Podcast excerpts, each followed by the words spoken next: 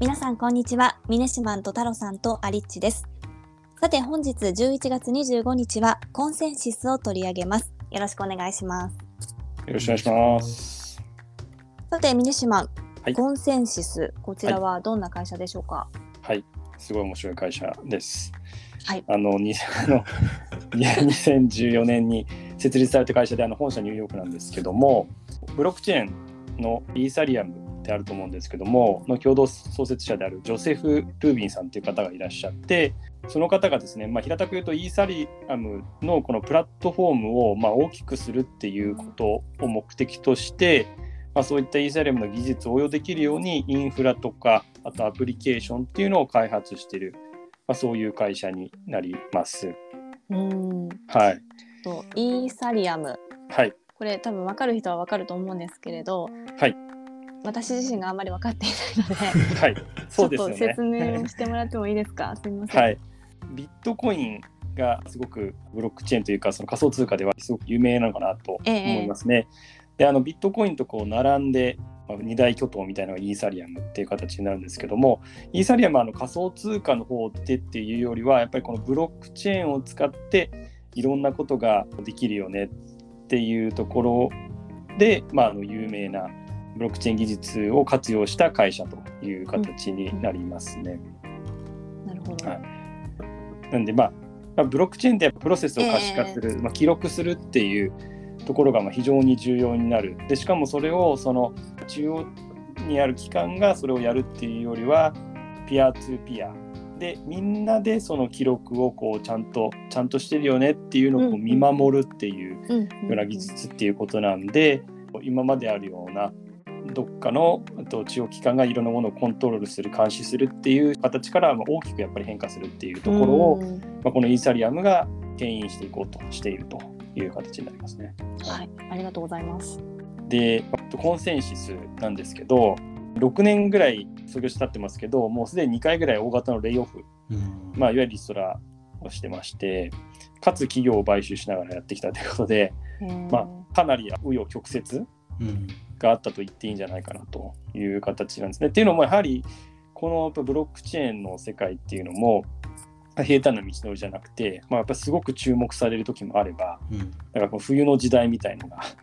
まあ、あったりとかしてやっぱちょっとダメだよねとかもしくは仮想通貨ばっかりに目がいってしまうとか、うんまあ、そういったこともあったりとかしたっていうのもあってそういう、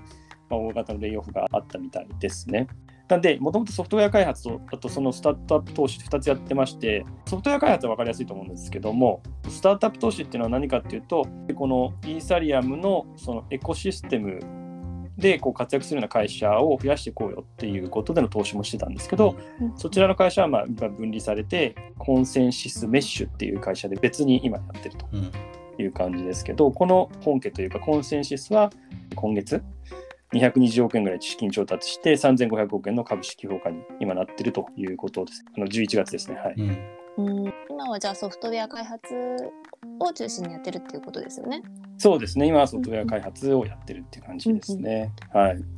これ具体的にはどんな商品を提供してるんですか？はい。プロダクトとしては6つあるそうなんですね。で、あと、まあ、プラスアルファで、まあ、当然そのプロダクトが法人向け、基本的に法人向けが多いんで、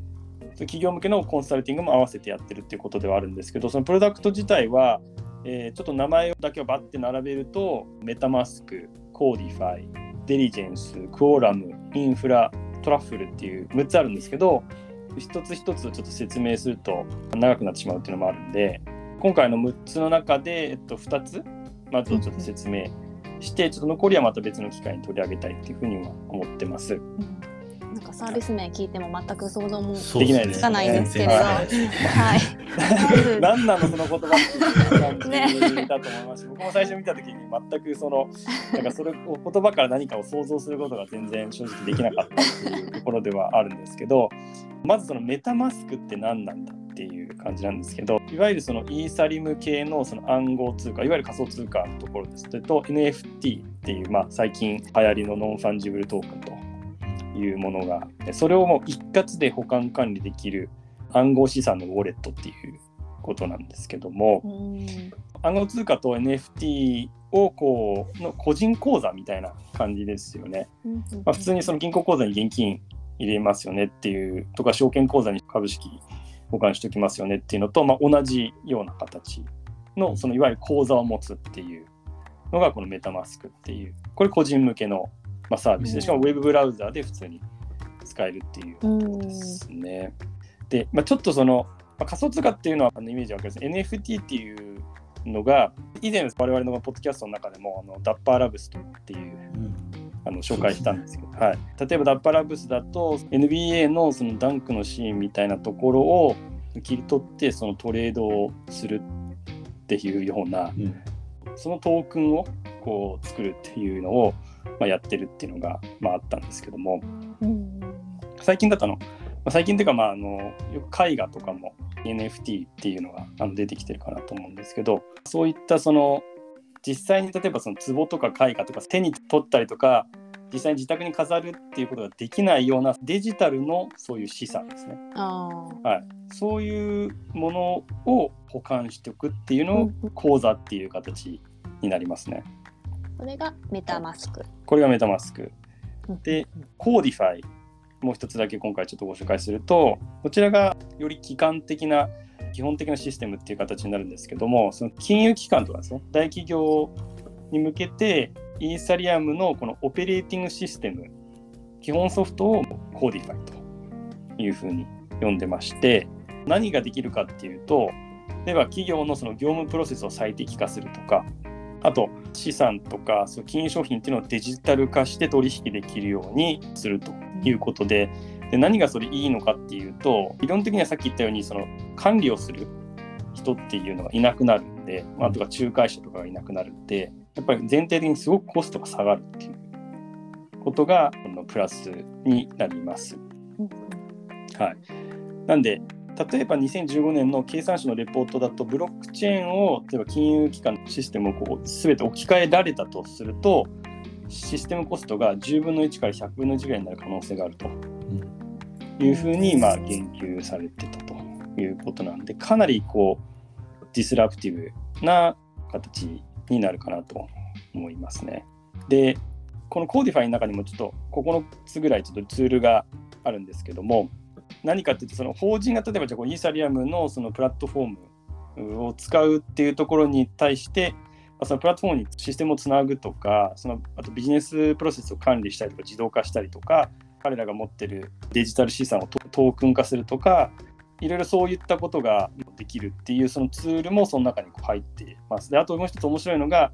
あの法人向けのステーキングっていうのがあってステーキングっていうのはいわゆるあのイーサリアムのプラットフォーム自体にその会社自体が参加するっていうことなんですけど、参加すると逆にその参加することの対価がもらえるんですね。で、対価をもらえて、例えばあの今だってなんかこう利回り5%みたいな感じで書いてあったんですけど、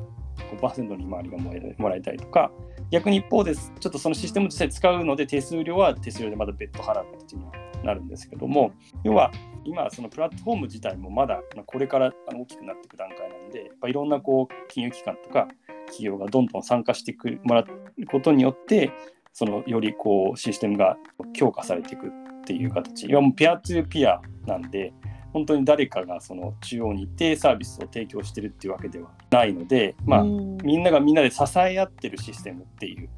形になりますね。はい、これ業務プロセスを最適化するっていうことなんですけれど、はい、これはどういうことを指すんですか？そうですね。あの一つ分かりやすい例として挙げられてたんですけどその企業のプロセスをま効率化するっていうところで例えば国際的な農産物の貿易のオペレーションの効率化っていうのがありましてカーギルとか ADM っていう名前の会社があってあの。世界の穀物メジャーみたいな会社があるんですけども大量のその小麦とかをこう世界に輸出したりとかそういう会社っていうのが結構紙とか E メールベースでこういろんな取引のやり取りをしてるっていうところが、まあ、システムとして非常に古いというところで、ですよね。なんでまあ安全なデジタルプラットフォームに移管しましょうっていうふうに始めたのがこのイーサリアムのプラットフォームをベースにしたコバンティスっていう、まあ、そういう取り組みになるんですけどもでまさにもうとんでもない規模の取引、まあ、金額規模もそうですし実際に物が動くのもそうですし複雑なやり取りがあるんですけど例えばなんですけど1万1000の小麦のその国際輸送を行うのに年間2億7500万の E メールのやり取りがされてるっていう、え。ー、まあ、とんでもない、ねまあそれまあ、それはミスも起きるしなんかこうミスコミュニケーションもあったりするだろうしっていうこともあるし、まあ、もうそもそも時間かかるねっていうところを安全で間違いない効率的な仕組みをこのイーサリアムっていう分散台帳っていう形のシステムで呼んでる要はそのさっき言ったみたいに、まあ、みんなでこう支え合うそういう仕組みの中でやっていきましょうとそういうことを今やってるという感じですね。例えば、あの分かりやすい例で言うと、業界違うんですけど、直近で言うとの水野銀行はシステム障害がまたあったりとかで、たびたびシステム障害が起きてるっていうことがあると思うんですよね。ええ、で、あれたのやっぱシステムがまあ継ぎはぎだらけだからって言われてて、まあ、そもそも大きな銀行同士が合併したりとかしてあのできた基幹システムなんで、ええ、まあ、かなりいろんなところに不具合が生じたりとかするんですけども、こういったことがま起きないようにっていうこともあって、まあ、分散台帳っていう形で、でも誰もいわゆる改ざんできないっていうところと、まあ、あらゆる記録がしっかり残るっていう、そういった意味のこのブロックチェーンの技術を使うことっていうことで、間違いのない効率的な仕組みっていうのができるのかなという感じですね。太郎さんどうですか？ちょっとついていけてないです。ねなかなか難しいですね。ね、はい、難しい。正直、ね、イーサリアムとかなんとなく分かってるようでやっぱプログラムの細かいところを理解してないとなかなかどう使えるとかっていうのは理解できないところがあるんで、はい、すごいなんか、ビジネスの可能性がすごい広がるんだろうなっていうところとかあとコスト面だったりとかっていうところですごい優位性はできるところは分かるんですけど、うん、なんかなんかちょっとなんかあの雲をなんかちょっと掴むような感じで、はいはいはい、見えてるけどよく分かんないっていうのがちょっと現状ですね。はいはいはい。まさにでも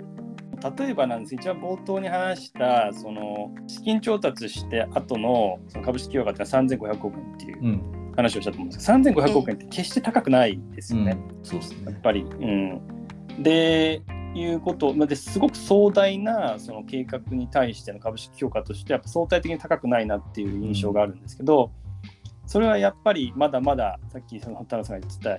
ような感じで雲をつかむようなところもあって実際にそのエクスキューションっていうところも非常に難易度が高いんじゃないかなっていう思いまして。さっき言ってたみたいにそのある金融機関のそういう基幹システムみたいのじゃ置き換えましょうってなった時にそれって一気にできるもんじゃないので、うん、まあ、同時進行であのトライアルエラーでやんなきゃいけないんだけどかといってトライアルエラーで途中で止めるわけにも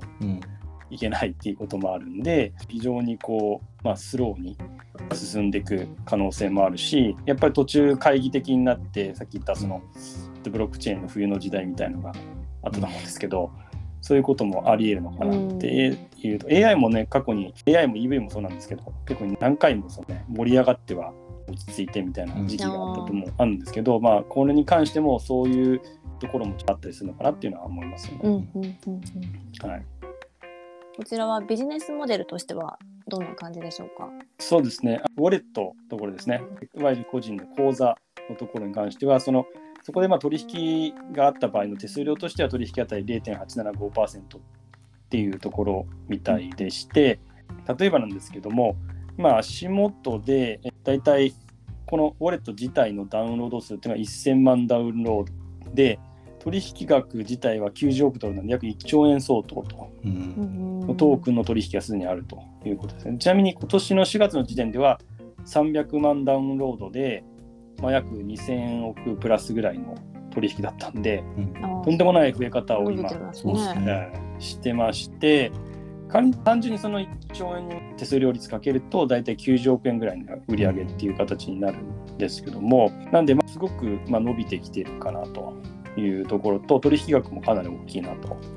いう感じはしますよね。今そのそれはまあ個人向けのウォレットだけですのでプラスでさっき言った Codefi とかその他もろもろ法人向けのサービスっていうのはちょっとその案件別によって全然違うと思うんでその辺は分かんないんでそれがまあむしろそっちの方が多分まあ本質的には大きな額になるはずなんで今後情報っていうのが出てきたらお伝えしたいなと思ってます。うん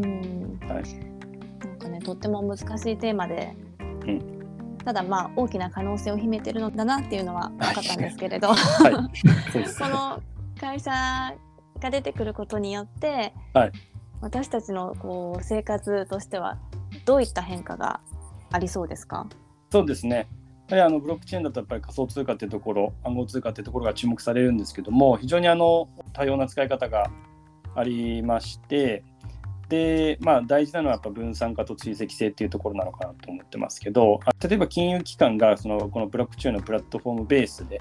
さまざまなその資産の取引っていうのができるようになると、決済手数料が格段に安くなるっていううん。メリットがありますので、もうすごい分かりやすい例だと海外送金が、まあ、本当何千円とかかかったりすることも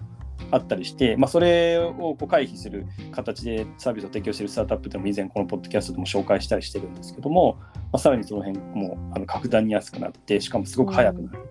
うん。とか、例えば株式もその取引して3営業日後に株式をまあ実際に取得するとかっていうこともあると思うんですけどそれがまあ即日になったりとかっていうこともあったりすると思うんで